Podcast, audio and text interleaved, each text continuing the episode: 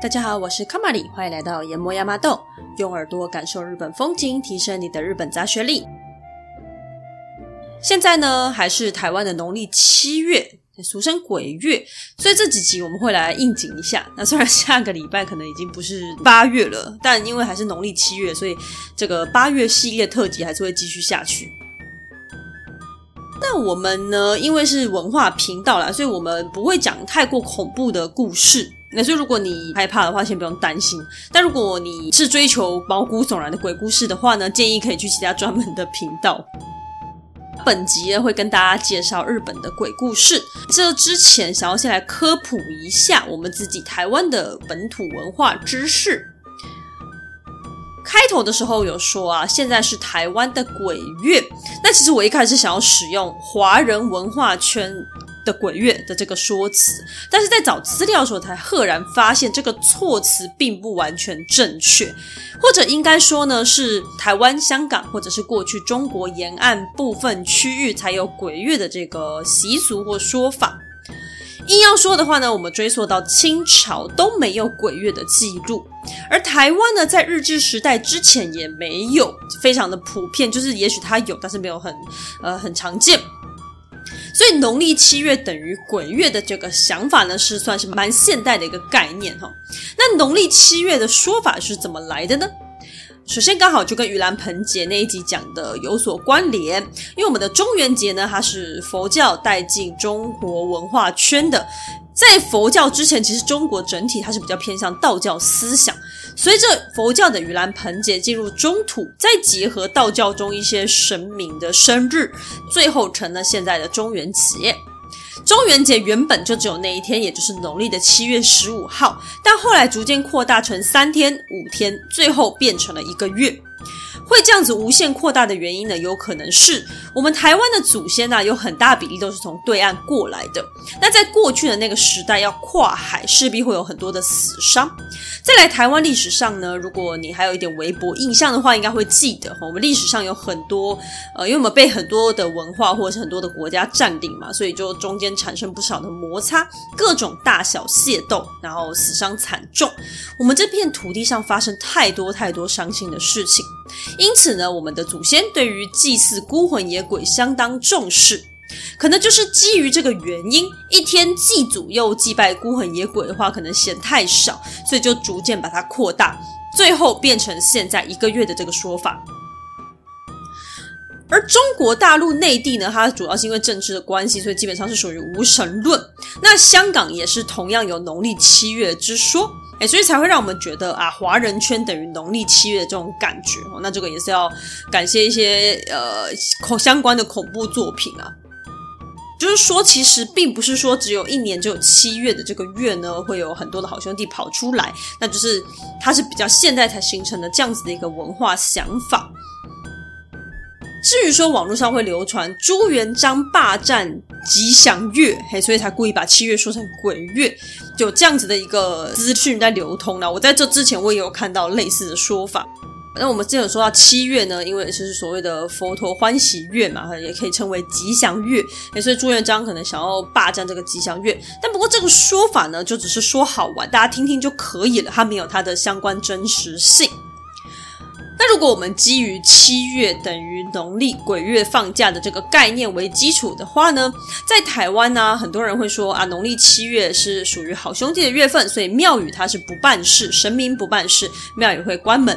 老实说，这个说法其实也不太正确，应该是这样子说的哦，因为在庙宇里面工作的神差，他们也算是鬼道众生的朋友。也就是说，如果你过世之后，你会有一部分几率可以变成鬼去上班。那上班地点呢，就有可能会是在各大庙宇里头，也就是所谓的官员。不过呢，不管你是地狱里受罚的鬼，还是官员，都是鬼，只是说你们的呃 devil 有点不太一样，但是都是鬼，所以七月都可以放假。也就是说，不管是总统还是上班族的你，过年都还是有年假可以放的，是一样的道理。那庙宇休息的意思，其实是说让这些神差可以放松了，不会像平常管这么严格。但并不代表七月就是各路鬼魂集体闹事，因为其实神明还是在家的哈。如果你闹过头，你还是会被惩罚。未来七月你就不能放假。人家这个逻辑跟活人的世界其实是一样的。就如果呢你在农历七月遇到什么事情，也不用太担心哦，去庙宇里面还是可以寻求到帮助的。好，那说到神明不在家啊，日本也有一个月份叫做神无月 k a n a t s k i 也就是神明的神，没有的那个无，无所谓的无，然后月份的月。神无月呢，它真的就是一整个月神明都不在他的神社里面的意思吗？其实事情是这样子的。相传每年十月，神明呢都会聚集到出云大社开会。那出云大社呢，就是大国主命神呢把国家让给天照大神的时候所开出的条件。他说：“我要盖一座高耸入云的神殿，就成了出云大社。”那出云大社呢，在现在的岛根县。所以十月各路神明都会聚集在这个地方，他们是真的不在他的神社。但呢，仅有出云大社所在的岛根县的这个地方，十月会被称为神在月，因为所有的神明这个时候全部都在岛根，都非常非常的吉祥。有的人就会问啊，诶，如果我十月去日本的神社参拜，是不是没有用啊？那我抽签是不是都是白抽呢？不尽然哦，因为神明他没有那么，呃，我不能说废啦，应该说他不像我们就只有一个。一个肉体可以做事，它不是有所谓的分灵的，因此不管去开会的是本尊还是分灵，总之神社就是会有人留守，所以你不需要担心找不到神帮忙。另外呢，也是会有神不用去参加会议的，好比说天照大神，天照大神这种 level 的 boss，我是觉得没有必要参加这些会议啦。而且呢，主祭天照大神的一世神功啊，他们在七月有一个非常非常重要的祭典，就是所谓的神长祭。神长祭跟之前我们说过很多次的新长祭是一样的，都是感谢五谷丰收所举办的重要祭典。所以其实你不用太担心找不到神明。那如果你真的真的很担心的话呢，你就去找有天照大神的神社去吧。那为什么偏偏是十月呢？有一种说法蛮浪漫的哦，因为呢，每一年十月有一种叫做大绢斑蝶的蝴蝶，或者在台湾我们称为青斑蝶，这种比较大型的蝴蝶，它会跨过县市、跨过海洋，集中到出云这个地方。那看起来就很像生命全部聚集过来一般，那真的是非常浪漫的一个想象。而其实呢，所谓的十月呢，神无月，它指的应该是过去的农历了。那不过现在的阳历呢，日本还是称它为神无月。不过如果是神社的话，它可能就会比较谨慎一点，它会去计算农历日期了来看神明集结的日子。而且严格来说啊，它并不是一整个月份都不在家，他们开会的时间呢，只有农历的十月十一号到十七号。哎，所以总的来说，神明不在家的日子真的是非常的短。好，那这一集呢，我们要来跟大家说说幽灵这个玩意儿。那在解释这个东西之前，我们要来讲一下，因为日文中呢会有几个字还是蛮接近的，所以我们要先稍微科普一下语文方面的小知识。首先，如果你用鬼，然后日文去 Google 查的话，或者是你直接用 Google 翻译去查的话呢，你一定会找到日文会有一个对应一模一样的汉字，就叫做鬼。那这个鬼字日文念作 oni。但是这个 oni 呢，它跟我们中文的鬼的定义是不太一样的。日文中的 oni，它指的是桃太郎故事里面这种全身都是红色或蓝色，然后穿豹纹的斗挡布，手拿狼牙棒，然后头上会长角的那一种。对，大家应该会有个画面，就是日本童话故事很常出现。那在我们的概念中，我觉得可能比较接近怪物吧。那这个就是鬼 oni。所以，如果你想表达台湾的鬼的话呢，你可能不适合使用这个字。那我要用哪一个字比较好呢？我们要用“幽灵”这个词。幽灵日文念作 “yure”，那汉字就是写作“幽灵”。它指的呢，就是人离世之后所变成的。那一般形象就是白衣服、长头发嘛，然后没有脚，会飘，嘿，就是我们的阿飘。另外比较常见的就是妖怪系列，妖怪系列就有很多字，像幽开啦、o b a k e bakemono，，这些都是妖怪。妖怪跟幽灵的差别就是，妖怪通常就是不是人类的东西变成的，好比说什么雨伞妖等等。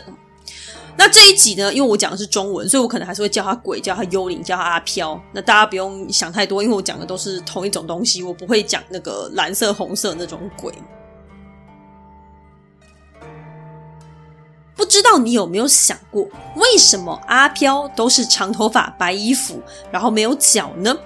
如果是儿童绘本或是漫画，很多还会绑一个三角形白色的头巾。其实我们对于鬼的印象啊，就是来自于日本文化。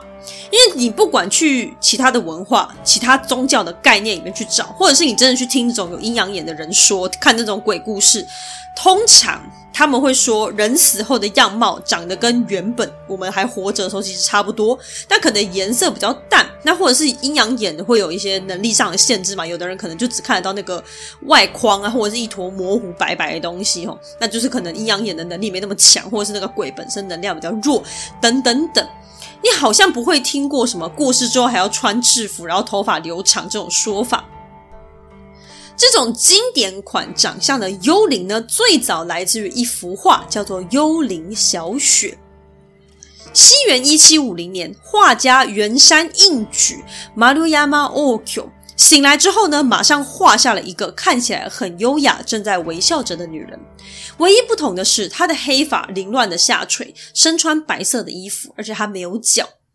很显然呢，这个小雪她并不是活人。虽然呢，她已经死了，但是她看起来并不可怕，因为呢，她是画家袁山死去的爱人小雪。袁山在前一晚梦见或是看见小雪来到他的床边看他，接着消失不见，所以袁山才在醒来之后立刻把它画了下来。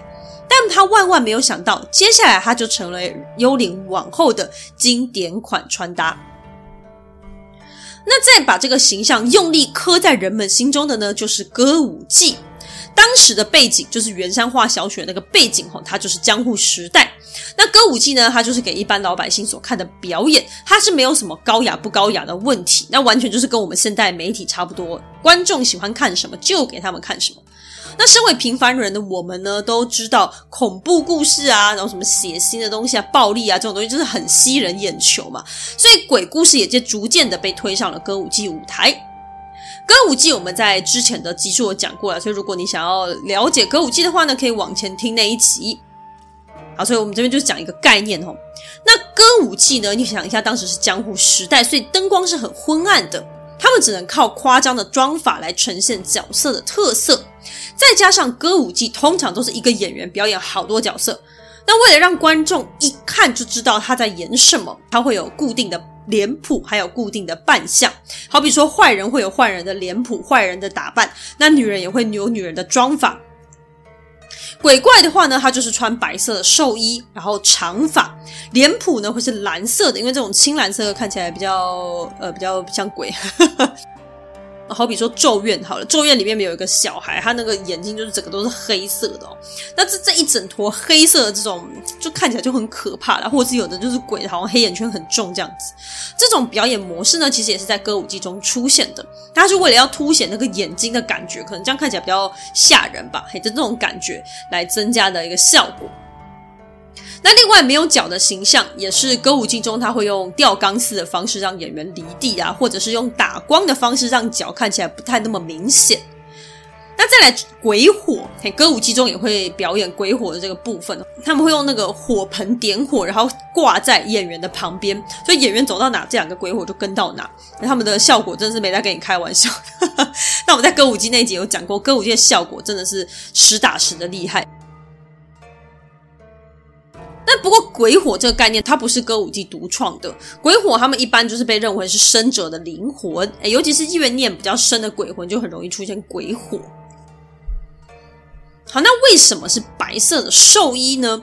我们华人文化中啊，丧礼相关的颜色也是白色哦，所以不太难接受。但是在日本呢，其实除了丧礼之外，新娘结婚的时候也是穿全身白，那甚至是红包袋，日文称为御祝仪袋。狗 shuki bukuro 这种红包袋，它也是清一色都是白色的，白色的底或是白全白。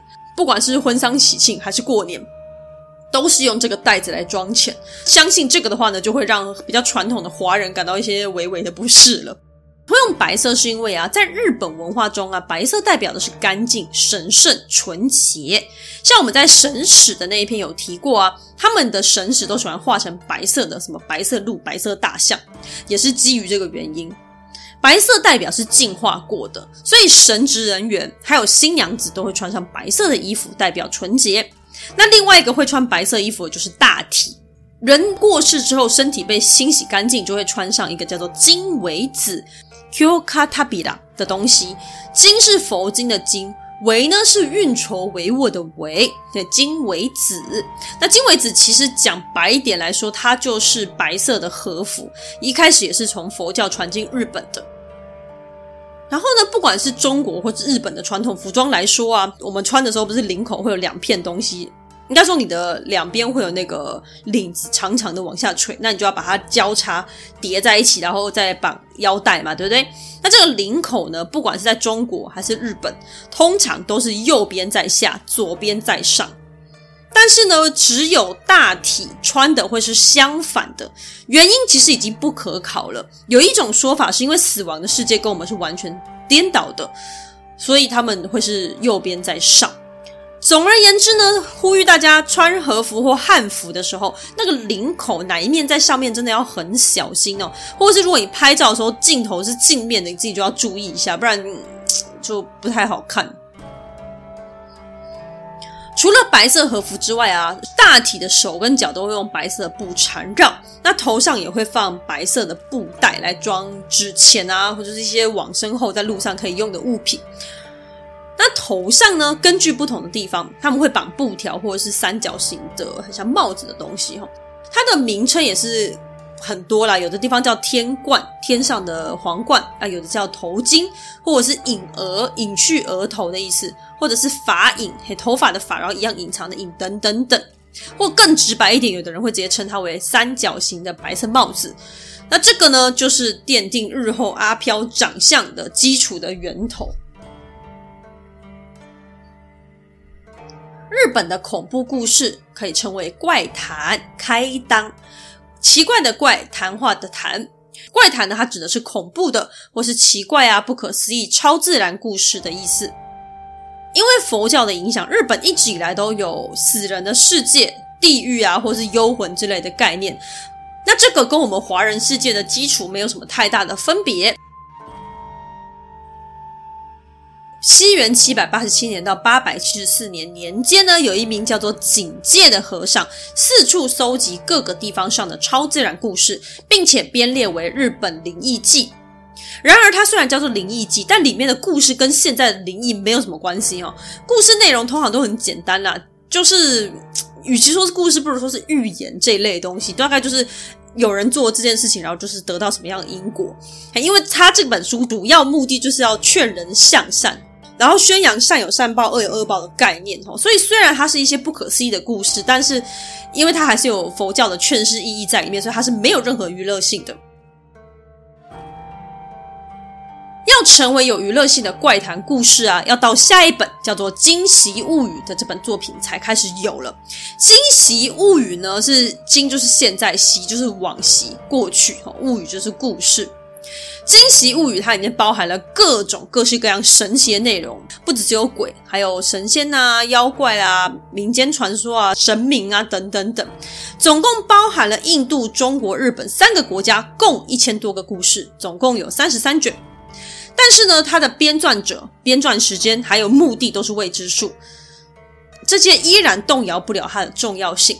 这本书在我们之前的单元也出现过很多次，由此可知呢，它深深影响着日本文化。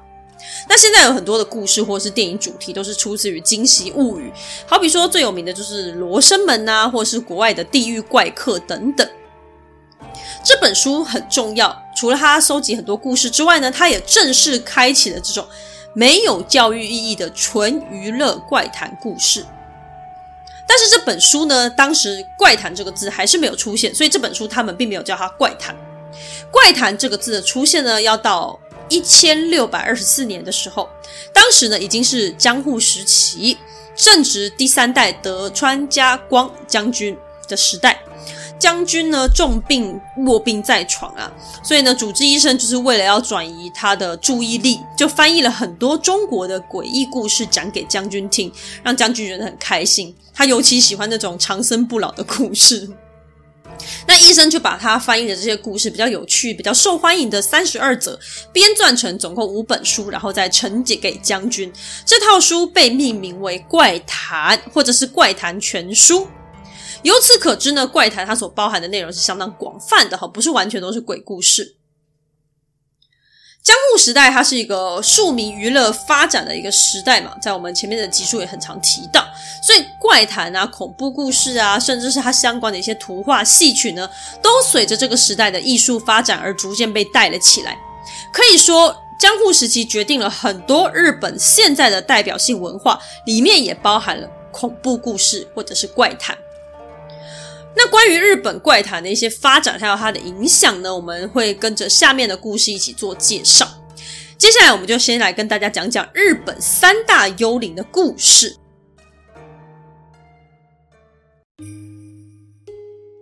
在江户时期，有一位叫做新三郎的浪人，跟贵族的大小姐阿露相恋了。然而，两人的身份过于悬殊，因此不能真正的在一起，也很难见上一面。阿露于是相思成疾啊，生病之后就这样死了。阿露的侍女阿米相当难过，也就追随着主人去了。然而呢，新三郎却不知情，依然苦苦的思念着他的爱人。那一年的盂兰盆节，新三郎晚上呢，远远的听到传来木屐的声音，咔啦咔咯咔啦咔咯，逐渐的往家里的方向走来。接着家门就被敲响了，叩叩叩。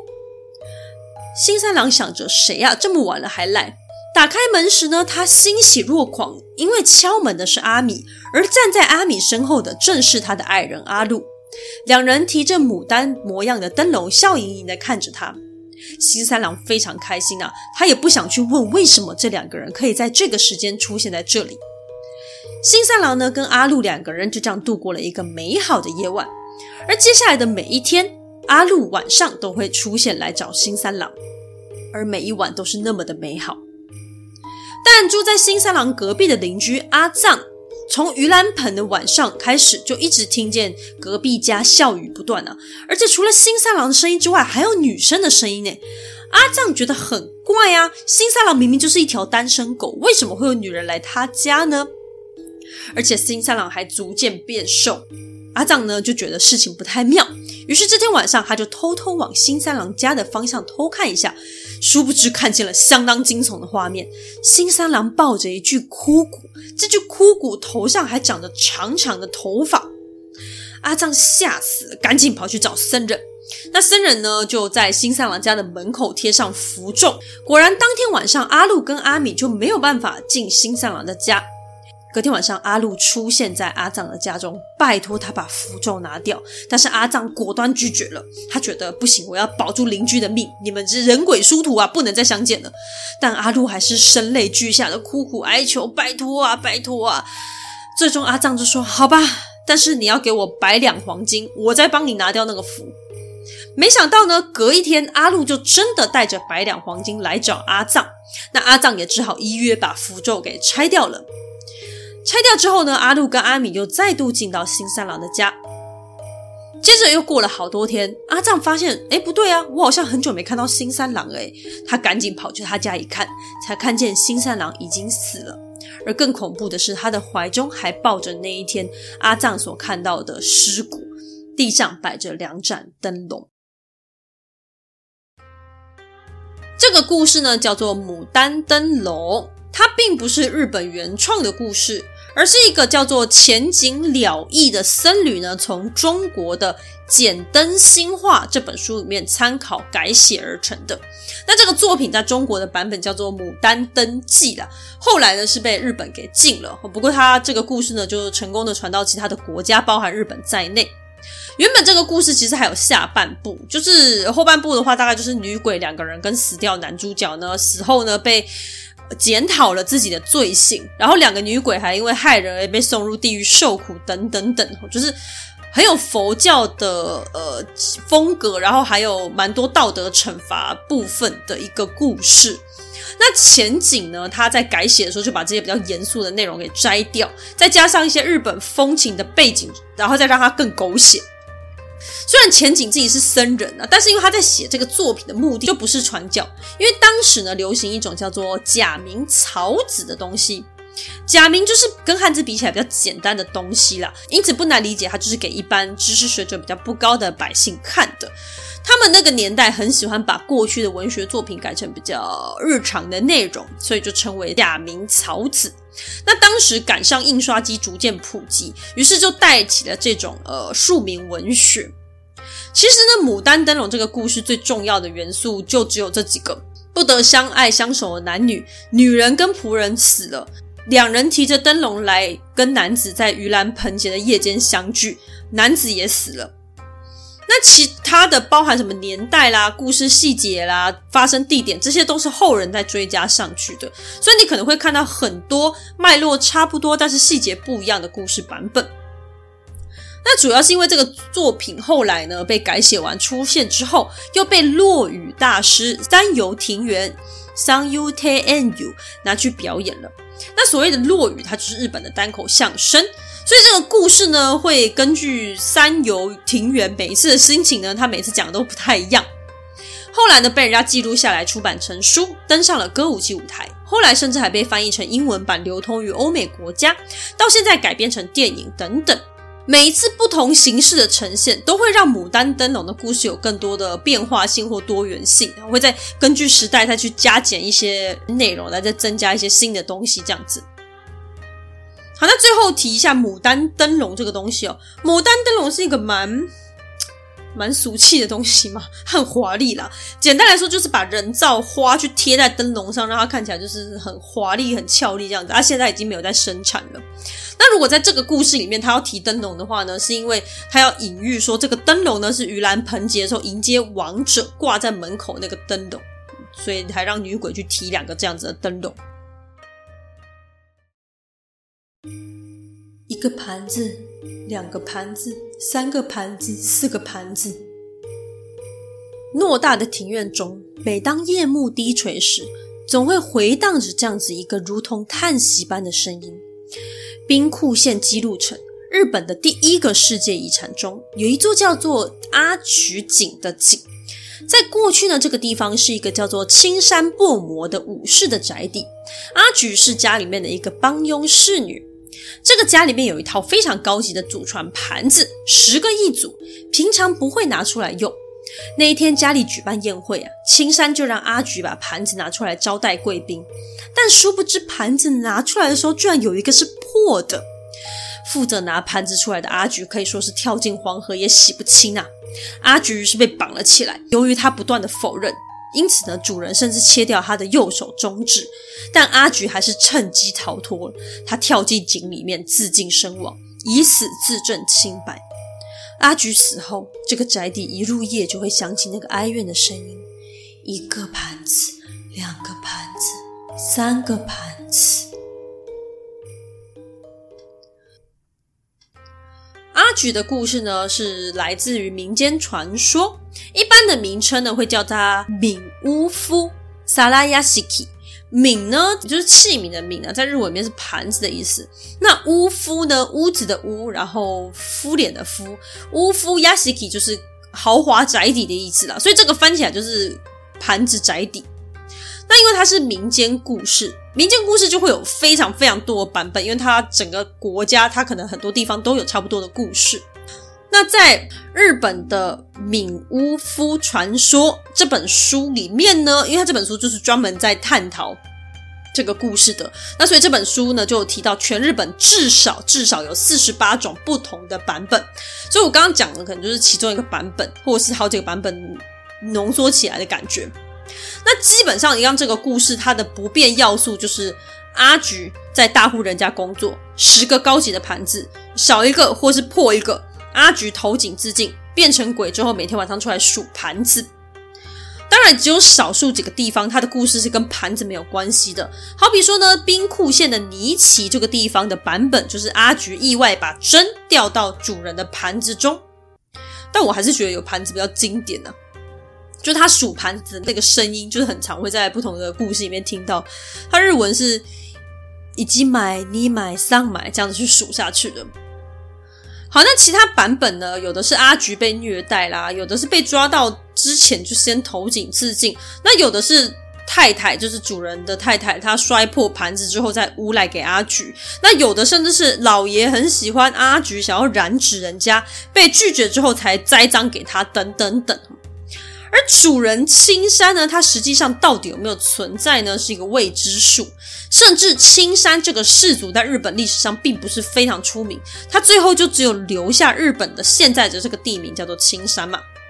而有趣的是呢，东京青山的这个地方反而没有自己的阿菊传说。这个故事呢，我们最前面开始有提到它的发生地在现在的姬路城。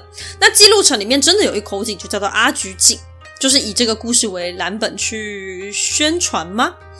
因为呃，说是宣传呢，是因为这个时间轴来说啊，阿菊的故事不太可能会发生在姬路城，因为姬路城它比这个故事年轻太多。那有的人就说，那可能是姬路城盖好之前。那盖好之前，他们是一个叫做积山城的地方。那不过积山城它到现在就真的只留下东门的很小一部分的残骸。那阿菊井不可能是积山城的一部分，它一定是之后才盖好的。哎，所以呢，依照时间轴来说，嗯、这个阿菊井呢，它很有可能就只是后人炒作而成的。不过传说故事就是传说故事，就是你跟真实有一部分的连接，听起来才会很迷人、很真实啊。所以历史考什么的，我们就先不要去管它。那总之，大家如果有去到基路城的话，就可以去看看这个阿菊井。阿菊井呢，虽然它是三大幽灵之一。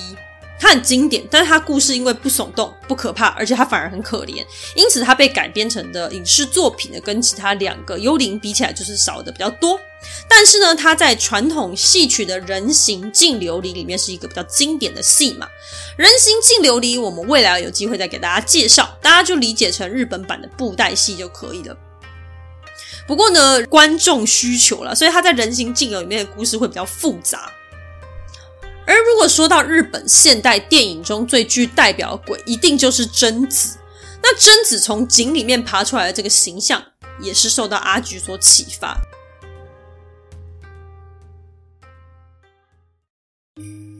从前，从前，在江户，也就是现在的东京，有一个叫做四谷的地方。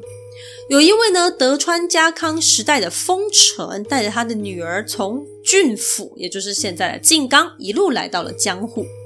女儿叫做阿颜，他们家呢就只有阿颜一个女儿，所以爸爸就让阿颜跟一个低阶武士结婚，让对方入赘到自己的家中。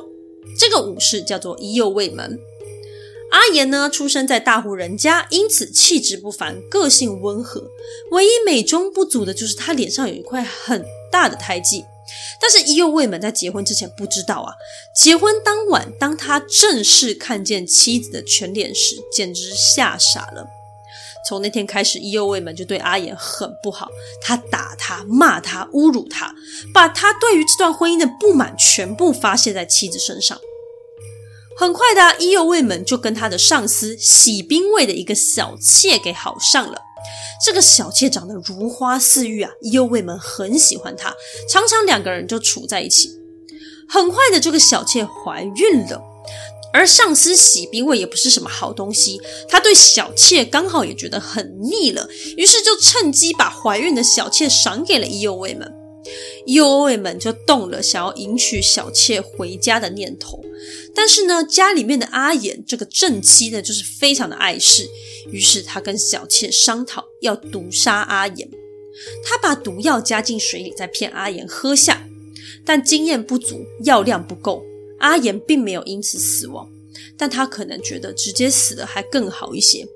阿岩的左脸开始像蜡烛一般的融化下垂，头发大把大把的掉落。右卫门真的吓疯了，赶紧加重毒量，第二次才真正的把阿岩给毒死了。阿岩死后呢，可恶的右卫门像没事人一般把小妾给娶回家。但从这个时候，怪事就开始了。阿岩的幽灵搭配他烂掉的脸，不断出现在家中，最终呢，这对夫妻被阿岩的鬼魂给杀死了。但阿岩的怨气太重太重，最后连当地人都被闹得鸡犬不宁啊！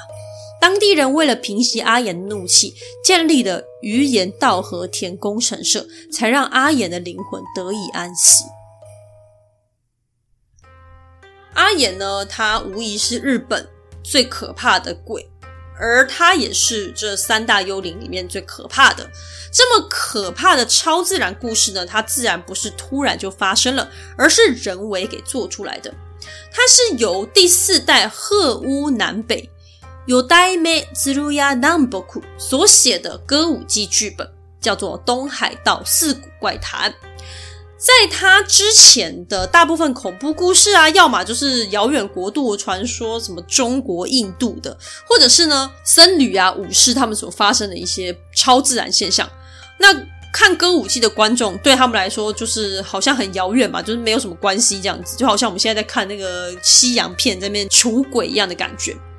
那鹤屋南北他很聪明，他知道最可怕的故事就是可能随时会发生。在你周围的故事，就好比我们现在最害怕的就是什么床底下、电梯这种每天都会碰到的东西。那其实这个故事它一开始也不完全是假的，它有参考一本叫做《四谷杂谈》的书籍哦，它就收集了江户四谷这个地方里面的各种故事，也就是《四谷杂谈》这本书。其中有一个就写到说，有一个叫做阿岩的女子，她化成了很强的怨灵，然后闹得全家乱七八糟的。那鹤屋南北就把这个故事呢，再结合当时有两个很耸动的案件，一个呢是两个仆人同时谋杀自己的主人，那另外一个呢是武士发现自己的小妾跟仆人有染，就把这两个人钉在木板上扔到河里面。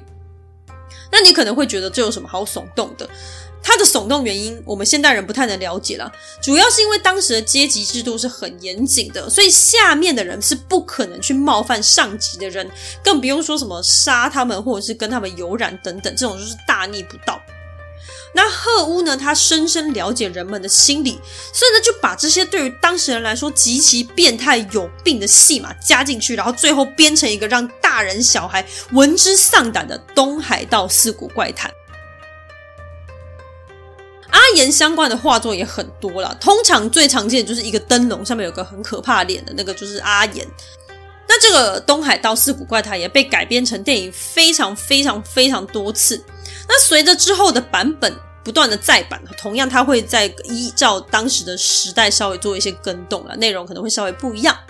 好比说伊右卫门在某一个版本里面，它变成一个为了钱哦，想要跟阿岩结婚的人，那甚至还谋杀阿岩的父亲的一个超级负心汉。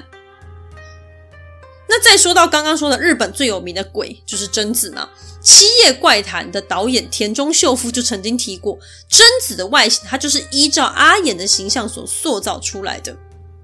那四谷怪谈啊，它一直被翻拍嘛，那就是翻拍成很多电影。那因为阿岩就是很可怕嘛，所以通常传说在拍四谷怪谈的剧组，大部分都会出事。好比说一九七六年的他们的这个剧组啊，就碰到很多疾病啊、意外啊、死亡等什么什么的。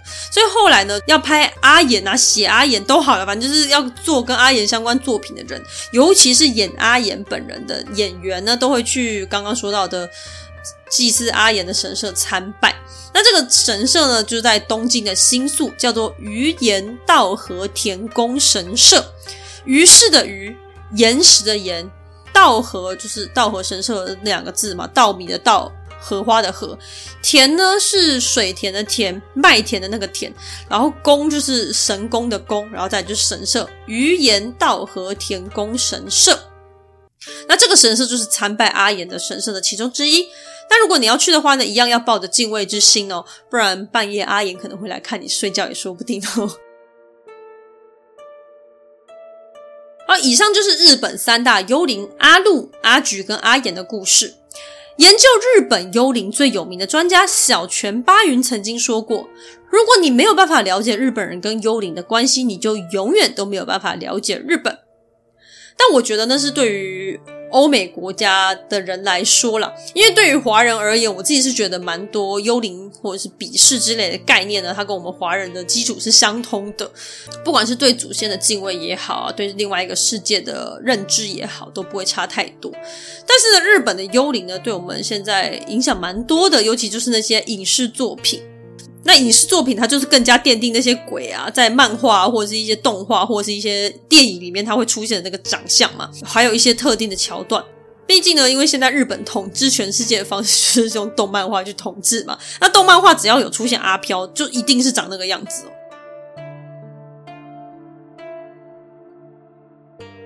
好，所以我们这一集呢，就跟大家讲了怪谈啊、鬼故事。我是觉得应该没有到很可怕啦。不过如果你很害怕，也不用担心。那我们只要怀抱敬意啊，平常做好事，没做亏心事，都不用害怕另外一个世界的朋友来敲门。其实他们就只是一股能量，与我们共存在这个世界上。没事，他们也不会跑来吓你，因为他们也很怕我们的阳气。况且，如果阿言要过来，他还要坐飞机，有点太辛苦，就请不要 害怕。好了，那我们这一集就到这边喽。下一集呢，也是同样是八月系列的，请大家多多期待喽。如果喜欢我们的节目，欢迎到 Apple Podcast 点击五星好评，或者点选节目下方的抖内连接，给卡玛里一点支持与鼓励吧。我们下集再见，拜拜。